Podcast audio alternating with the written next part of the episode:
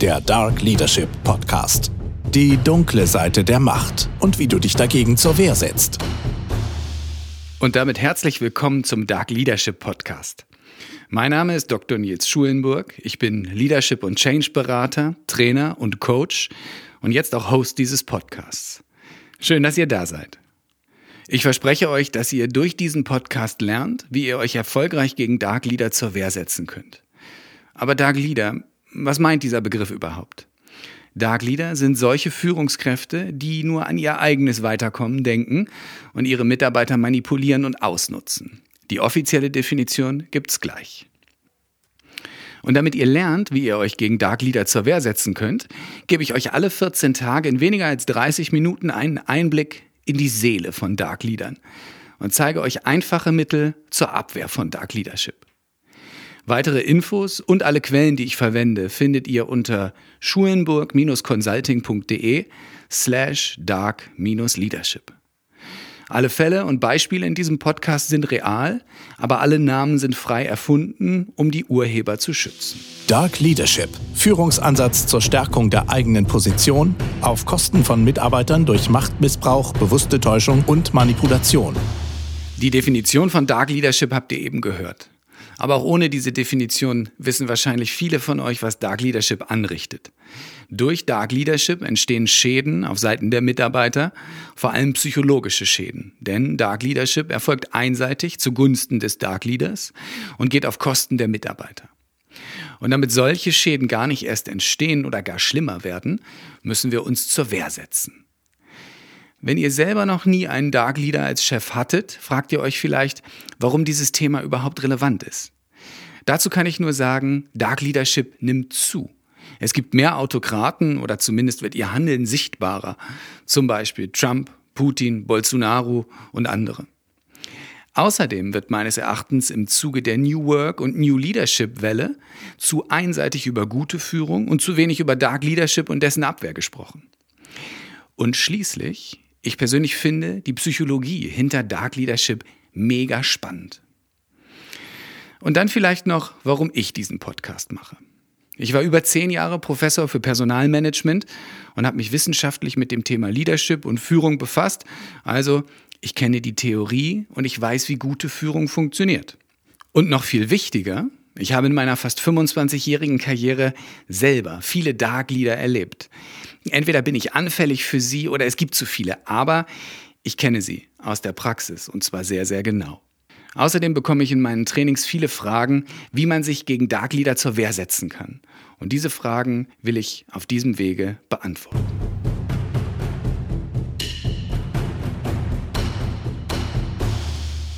Meine persönliche Einstellung zu Dark Leadership kennt ihr schon. Ich lehne Dark Leadership ab. Aus ethisch-moralischer Sicht ist es meines Erachtens kein legitimer Ansatz, denn er fügt Menschen Schäden zu. Aber auch aus ökonomischer Sicht ist der Ansatz meines Erachtens falsch, denn er zerstört langfristig Motivation von Menschen und damit Wert in Unternehmen und für Unternehmen. Aber dennoch, ich finde Dark Leadership super spannend. Ich bin der Auffassung, dass es herausragende Dark Leader gibt, also solche Leute, die diesen Ansatz meisterhaft beherrschen. Und deswegen darf Dark Leadership auch nicht mit schlechter Führung gleichgesetzt werden. Schlechte Führung ist das Gute schlecht umgesetzt. Dark Leadership ist das Schlechte gut umgesetzt. Deswegen glaube ich, ist es legitim, sich mit der Technik dahinter zu befassen. Vor allem, wenn man sich ihr entgegenstellen möchte. Und jetzt kann man natürlich fragen, ist das nicht doppelzüngig? Schaffe ich nicht den Nährboden für mehr Dark Leader, wenn ich die Technik dahinter detailliert erläutere? Diese Gefahr nehme ich in Kauf. Denn es ist mir das Wichtigste, konkrete Hinweise zur Abwehr gegen Dark Leadership zur Verfügung zu stellen.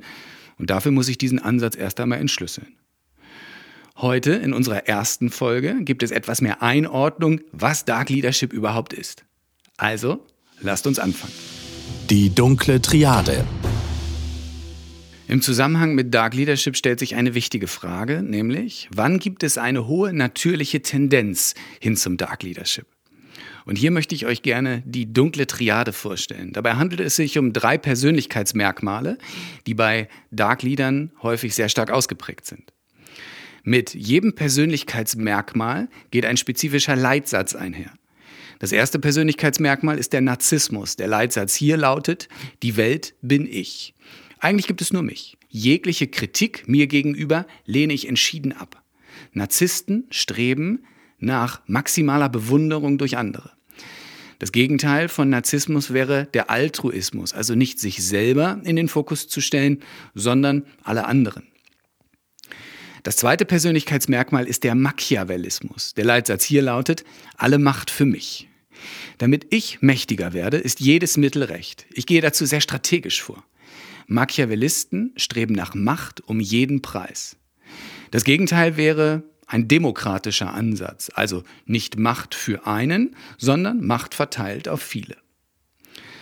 Und das dritte Merkmal ist die Psychopathie. Der Leitsatz hier lautet, du bist nur ein Objekt. Psychopathen geht es um die Entmenschlichung anderer. Der Mensch wird im unternehmerischen Kontext nur als eine Ressource gesehen. Dabei strebt ein Psychopath oft nach Lustgewinn, nach einem Kick, und zwar dadurch, dass er andere Menschen niedermacht oder für sie sehr stressige Situationen erzeugt, die er persönlich genießt, weil er Stress weniger intensiv empfindet. Psychopathen streben nach Lustgewinn durch das Leiden anderer. Das Gegenteil hier wäre ein humanistischer Ansatz, also das Menschsein zu würdigen und Menschen wertzuschätzen. Aus diesen drei Persönlichkeitsmerkmalen werden dann drei typische Motivlagen für Dark Leader. Sie setzen sehr stark auf Status, Macht und Kontrolle. Das ist also die dunkle Triade. Wenn diese drei Eigenschaften stark ausgeprägt sind, verhalte ich mich eher als Dark Leader. Aber natürlich kann ich mich auch dann narzisstisch verhalten, wenn diese Eigenschaft von Haus aus bei mir nicht sonderlich stark ausgeprägt ist. Denn so, wie sich gute Führung lernen lässt, lässt sich auch Dark Leadership lernen. Dann besteht aber die Gefahr, dass sich meine Persönlichkeit mehr und mehr hin zur dunklen Triade entwickelt. Und das ist interessant, denn damit ist die dunkle Triade sowohl Ursache als auch Wirkung von Dark Leadership.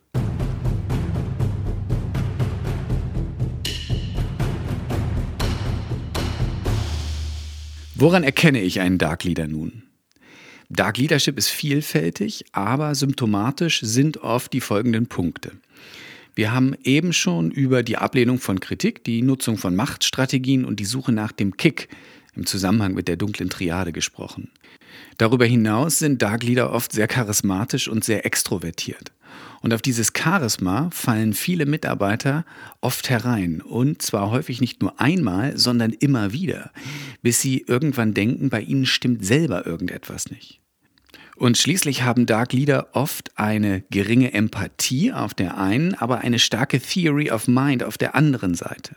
Die geringe Empathie bedeutet, dass sie wenig mit ihren Mitmenschen mitfühlen oder mitleiden.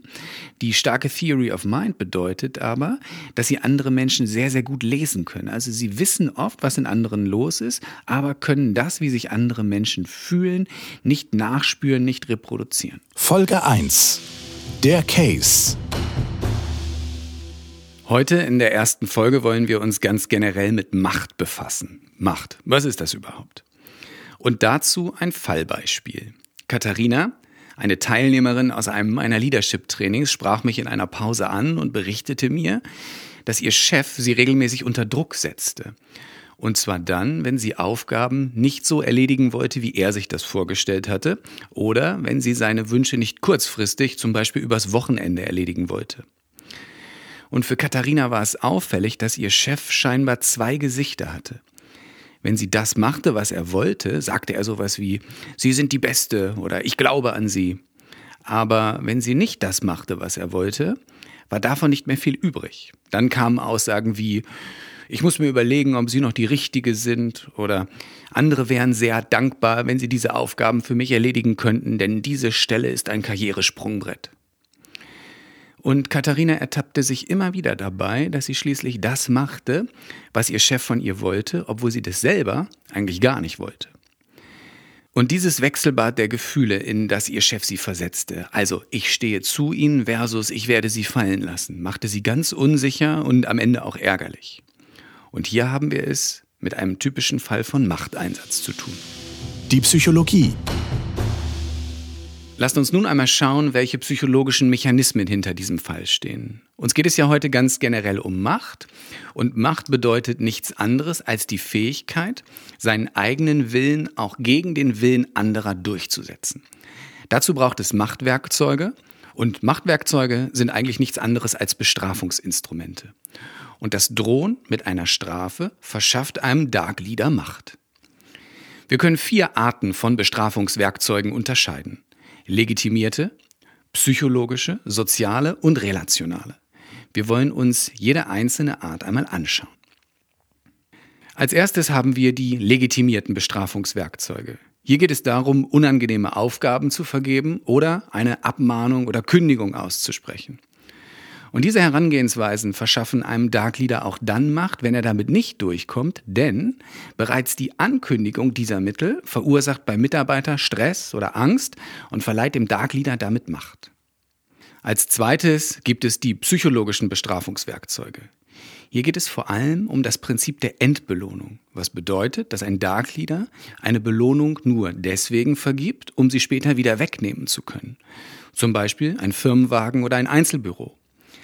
Dahinter stecken zwei psychologische Mechanismen, die Daniel Kahnemann, der erste Psychologe, der einen Wirtschaftsnobelpreis gekriegt hat, beschrieben hat. Und zwar der Besitztumseffekt und die Verlustaversion. Der Besitztumseffekt besagt, dass die Dinge allein dadurch an Wert gewinnen, dass sie uns gehören.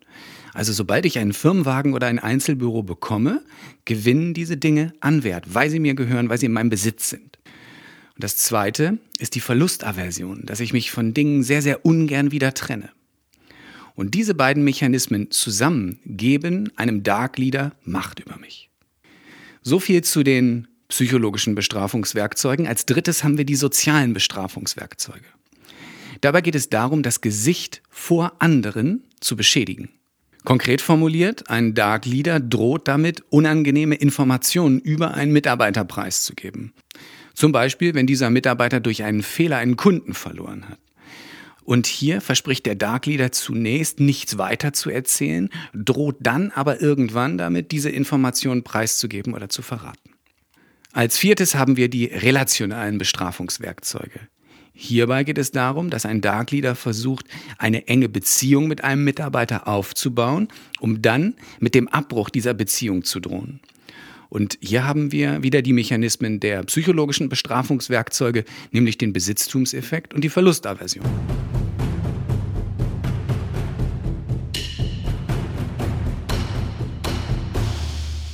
Welche Art der Bestrafungswerkzeuge sind nun besonders wirksam? Vor allem die relationalen Bestrafungswerkzeuge sind besonders perfide, weswegen wir sie uns noch mal ein bisschen genauer anschauen wollen. Relationale Bestrafungswerkzeuge, das war Aufbau einer Beziehung, um mit dem Abbruch dieser Beziehung zu drohen. Und hier können wir vier Phasen unterscheiden. In der ersten Phase wird ein Dark Leader eine Beziehung aufbauen, versuchen Nähe aufzubauen, und zwar über viel Lob und Anerkennung. Dazu gehören typische Aussagen wie, du bist etwas ganz Besonderes. Und solche Aussagen kommen in der Regel unter vier Augen. Also, in dieser ersten Phase stehen die Worte. In der zweiten Phase wird ein Dark Leader den Mitarbeiter durch ganz konkrete Maßnahmen fördern, wird also den Worten Taten folgen lassen. Und dann kommt die dritte Phase. In dieser dritten Phase droht ein Dark Leader mit dem Abbruch der Beziehung und zwar auf Basis von echtem oder erfundenem Fehlverhalten. Und das Drohen folgt einem ganz besonderen Prinzip. Ein Dark Leader bleibt nebulös und verhält sich aggressiv emotional.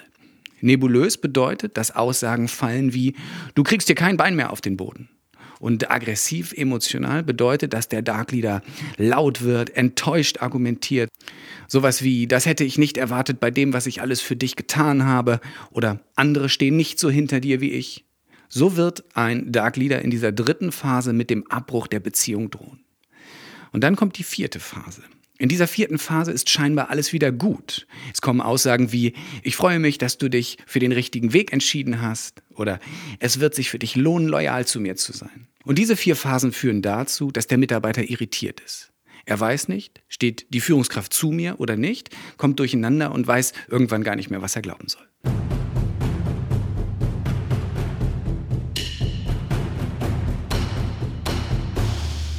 Worauf achtet ein Dark Leader nun, damit diese vier Arten von Bestrafungswerkzeugen gut funktionieren? Auf der einen Seite kennt ein Dark Leader jeden Mitarbeiter sehr, sehr gut und versucht sich individuell auf ihn einzustellen. Dazu sammelt er negative Informationen, schreibt sie sich auf, um dann darauf aufbauend möglichst schmerzhafte Strafen zu finden und aussprechen zu können. Außerdem wendet sich ein Dark Leader in der Regel gegen Einzelne. Er legt sich nicht mit Gruppen an, weil er weiß, dass Gruppen stark sind. Darüber hinaus versucht ein Dark Leader Legenden zu pflegen. Er nimmt Geschichten aus seiner eigenen Vergangenheit, wo er schon mal Strafen genutzt, eingesetzt hat, berichtet davon. Und wenn keiner diese Geschichten nachprüfen kann, dann schmückt er sie nach Belieben aus. Und dann unterstreicht er seine Glaubwürdigkeit durch die Nutzung echter Strafen, vor allen Dingen gegen Schwache. Und nutzt dafür womöglich Bauernopfer, Mitarbeiter, die gar nichts getan haben, um die eigene Glaubwürdigkeit zu stärken. Und am Ende besorgt sich ein Dark Leader immer Rückendeckung von seinem eigenen Vorgesetzten. Dazu blockiert er den Kontakt zwischen seinen Mitarbeitern und seinem eigenen Vorgesetzten und es entstehen sozusagen zwei Weltbilder. Einmal das Bild, das die Mitarbeiter auf den Dark Leader haben und zum Zweiten das Bild, das der Vorgesetzte des Dark Leaders auf diesen hat. Und der Vorgesetzte hat zumeist keine Ahnung, was vor sich geht und die Mitarbeiter haben, naja, ein ganz anderes Bild. Die Abwehr. Wie könnt ihr euch nun gegen Machteinsatz durch Dark Leader zur Wehr setzen? Die Abwehr von Macht muss nicht in die vier eben genannten Bereiche eingeteilt werden. Die Hinweise, die ich euch jetzt gebe, gelten grundsätzlich, gelten generell. Am Anfang braucht es vor allen Dingen Mut. Wir müssen uns immer deutlich machen, dass die Androhung einer Strafe nicht die Strafe selber ist. Das heißt ganz konkret, wir sollten auch bei einer Strafandrohung standhaft bleiben. Standhaft bleiben in Sprache und Körpersprache. Ein wichtiges Wort, um Darkleadern entgegenzutreten, ist das Wort Nein. Mit einem festen Blick in die Augen eines Darkleaders, das wirkt Wunder. Vor allen Dingen geht es darum, keine Unterwürfigkeit zu zeigen, also nicht den Blick zu senken, nicht den Kopf schräg zu legen. All das würde den Dark Leader noch mehr ermuntern, zu versuchen, Macht gegen uns einzusetzen. Das Zweite, was es braucht, ist ein gesundes Maß an Skepsis. Bei einer besonderen Beziehung, die ein Dark Leader aufbauen will, wenn es zu viel Lob und Anerkennung gibt, dann sollten wir schon einmal drüber nachdenken, ob das überhaupt sein kann. Vor allen Dingen, wenn sich Lob und Anerkennung auf die Person beziehen. Wenn also Aussagen kommen wie, ich bin ein Fan von dir oder so etwas. Denn gutes Lob und gute Anerkennung sind in der Regel verhaltensbezogen, nicht personenbezogen. Und wenn zu viel personenbezogenes Lob und Anerkennung kommt, sollten wir uns die Frage stellen, Stimmt hier alles? Darüber hinaus sollten wir schauen, dass wir das aufschreiben, was der Dark Leader sagt und tut. Also es geht um Dokumentation. Das heißt ganz konkret, immer Zettel und Stift dabei haben und deutlich machen, dass das, was gesagt wird, dass das, was gemacht wird, dokumentiert wird dann sollten wir uns möglichst mit anderen zusammentun, mit anderen darüber sprechen, was passiert, die Einschätzung von anderen einholen, also von Kollegen, anderen, die ähnlich leiden unter Darkleadern. Und dabei geht es mir darum, nicht zu lästern, sondern ganz konkrete Dinge zu unternehmen, zum Beispiel den Vorgesetzten des Darkleaders anzusprechen, um dessen Bild vom Darkleader in einen anderen Kontext zu rücken. Und schließlich sollte man die eigenen Triggerpunkte kennen. Also wo bin ich besonders anfällig? Wir haben vorhin über Firmenwagen und Einzelbüro gesprochen. Ist es das, was ich schon immer haben wollte? Dann sollte ich mich möglichst davon emanzipieren, zumindest ein Stück weit. Denn die Welt geht nicht unter, wenn ich den Firmenwagen nicht bekomme oder ein bisschen später bekomme. Und der tatsächliche Einfluss auf die Arbeitszufriedenheit ist eh relativ gering. Ich sollte mir also überlegen, was macht mir an meiner eigentlichen Arbeit Spaß und mich nicht darauf fokussieren, was ich dafür bekomme. Die Hörerfrage, das wolltet ihr wissen. In der Vorbereitung auf diesen Podcast habe ich mich mit vielen Menschen unterhalten und habe viele Menschen erlebt, die selber mit Dark Leadern zu tun haben. Und auch wenn es an dieser Stelle noch keine echte Hörerfrage gibt, habe ich doch ein paar Fragen sammeln können in der Vorbereitung und die möchte ich hiermit adressieren. Unter anderem habe ich nämlich mit Carsten gesprochen. Und Carsten hat mir von seinem Chef berichtet, der ihm viele Versprechungen materieller und immaterieller Natur gemacht hat, die er aber nie eingehalten hat. Und so hat Carstens Chef ihm mehrfach einen Firmenwagen in Aussicht gestellt, den hat er aber nie bekommen. Und die Frage von Carsten war nun, wann sollte man misstrauisch werden, wenn Versprechungen auf sich warten lassen? Und wie sollte man darauf reagieren, wenn die Versprechungen nicht Wirklichkeit werden? Das ist eine gute Frage, denn auf der einen Seite ist es total legitim, von Mitarbeitern Geduld zu erwarten, wenn eine Versprechung, wenn eine Belohnung in Aussicht gestellt wird. Auf der anderen Seite ist es nicht okay, wenn das Versprechen manipulativen Charakter hat, also es niemals wirklich geplant war, dieses Versprechen einzulösen. Und dieser Fall passt wunderbar zu unserem heutigen Thema, denn Versprechen von Belohnungen kann die Macht einer Führungskraft steigern, wenn der Mitarbeiter die Belohnung unbedingt haben möchte. Warum schon ein Versprechen einer Belohnung uns so stark beeinflusst, hat Daniel Kahnemann, wir haben vorhin schon über ihn gesprochen, erklärt. Er spricht von der sogenannten mentalen Buchführung. Dieses Phänomen besagt, dass wir geistig etwas als Eigentum verbuchen, selbst wenn wir es noch nicht physisch besitzen, und zwar dann, wenn wir fest davon ausgehen, dass wir es bekommen. Und so scheint es bei Carsten gewesen zu sein. Er hat seinem Chef zunächst geglaubt und ist fest davon ausgegangen, dass der Firmenwagen auch wirklich kommt. Und dann greifen wieder Besitztumseffekt und Verlustaversion, auch darüber haben wir vorhin schon gesprochen. Und zwar auch, wenn der Firmenwagen noch gar nicht da ist. Und wenn ein Chef genau das weiß, ist das natürlich maximal manipulativ.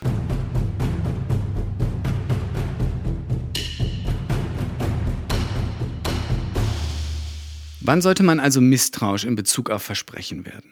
Ihr könnt euch bei Versprechen fünf Fragen stellen. Erstens, gibt mir mein Vorgesetzter einen klaren zeitlichen Horizont, wann die Belohnung tatsächlich kommen soll? Zweitens, macht mein Vorgesetzter absolut klar, an welche Bedingungen ein Versprechen, eine Belohnung gebunden ist? Wenn wir hier auf den Firmenwagen schauen, kann es ja sein, dass für den Firmenwagen ein bestimmter Umsatz überschritten werden muss. Drittens spricht mein Vorgesetzter mich von sich aus an, wie der Zwischenstand ist, wenn Bedingungen über einen bestimmten Zeitraum erfüllt werden müssen. Zum Beispiel, wenn der Umsatz nicht an einem bestimmten Tag überschritten werden muss, sondern über einen längeren Zeitraum. Viertens werden bestimmte Versprechen nur mir in Aussicht gestellt, soll nur ich bestimmte Belohnungen bekommen. Besser wäre es, wenn das auch für andere gilt, denn dann steht ein System dahinter und das ist immer verlässlicher als die Aussage einer Einzelperson. Und fünftens, sollte es zu Verzögerungen kommen, kommt mein Vorgesetzter proaktiv auf mich zu und liefert mir einen plausiblen Grund?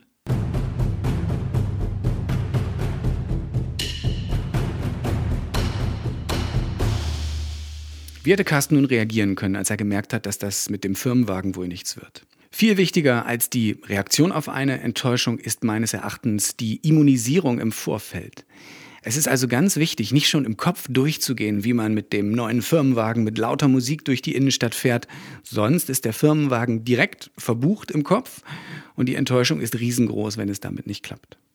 Außerdem hätte Carsten klare Bedingungen oder Voraussetzungen für die Belohnung einfordern können von seinem Chef. Am besten schriftlich. Also sowas wie, was muss ich konkret leisten, damit ich dann und dann den Firmenwagen auch bekomme.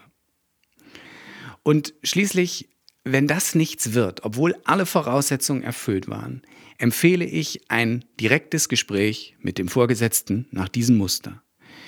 Was ich nicht akzeptiere, was ich erwarte, was meine Konsequenz ist. Ein Beispiel dazu. Carsten, du gehst zu deinem Chef und sagst, ich akzeptiere nicht, dass Sie mir ein Versprechen in Aussicht stellen, das Sie dann nicht einhalten. Ich erwarte von Ihnen, dass Sie zu Ihrem Wort stehen. Und meine Konsequenz daraus ist nun, dass ich die Personalabteilung ansprechen werde, um herauszufinden, welche Belohnungsmöglichkeiten es unternehmensweit gibt. Für diese Herangehensweise braucht es natürlich etwas Mut, aber, das wisst ihr, den brauchen wir immer, um Dark Leadern entgegenzutreten. Carsten, vielen Dank für deinen Beitrag. Let's wrap it up. Die wichtigsten Erkenntnisse dieses Podcasts. Lasst mich noch einmal zusammenfassen, was mir heute wichtig war. Erstens die dunkle Triade, also drei Persönlichkeitsmerkmale von Dark Leadern. Die Tendenz zum Dark Leadership ist hoch, wenn Narzissmus, Machiavellismus und Psychopathie stark ausgeprägt sind. Zweitens vier Arten von Machtwerkzeugen. Legitimierte, psychologische, soziale und relationale. Und drittens fünf Gegenwerkzeuge. Mut, Skepsis, Dokumentation, sich mit anderen zusammentun und die eigenen Triggerpunkte kennen. Unter schulenburg-consulting.de slash dark-leadership findet ihr das Defense Manual. Das wird eine Sammlung aus Handlungsempfehlungen zum Konter, zur Abwehr von Dark Leadership. Und heute findet ihr dort Anwendungshinweise zu den fünf Gegenwerkzeugen zur Abwehr von Macht. Wenn ihr Fragen zum Thema Dark Leadership habt oder es selber mit Dark Leadern zu tun habt und nicht wisst, wie ihr damit umgehen sollt, schreibt mir über meine Internetseite, über LinkedIn oder schickt mir eine Sprachnachricht an 0157 36 79 0980. Auf Wunsch bleibt natürlich alles anonym. Schön, dass ihr heute dabei wart. Seid auch bei der nächsten Folge wieder dabei und vor allem denkt immer daran, die Dark Leader dieser Welt werden größer und mächtiger, wenn ihr nichts tut. Also wehrt euch. Das war der Dark Leadership Podcast. Die dunkle Seite der Macht und wie du dich dagegen zur Wehr setzt.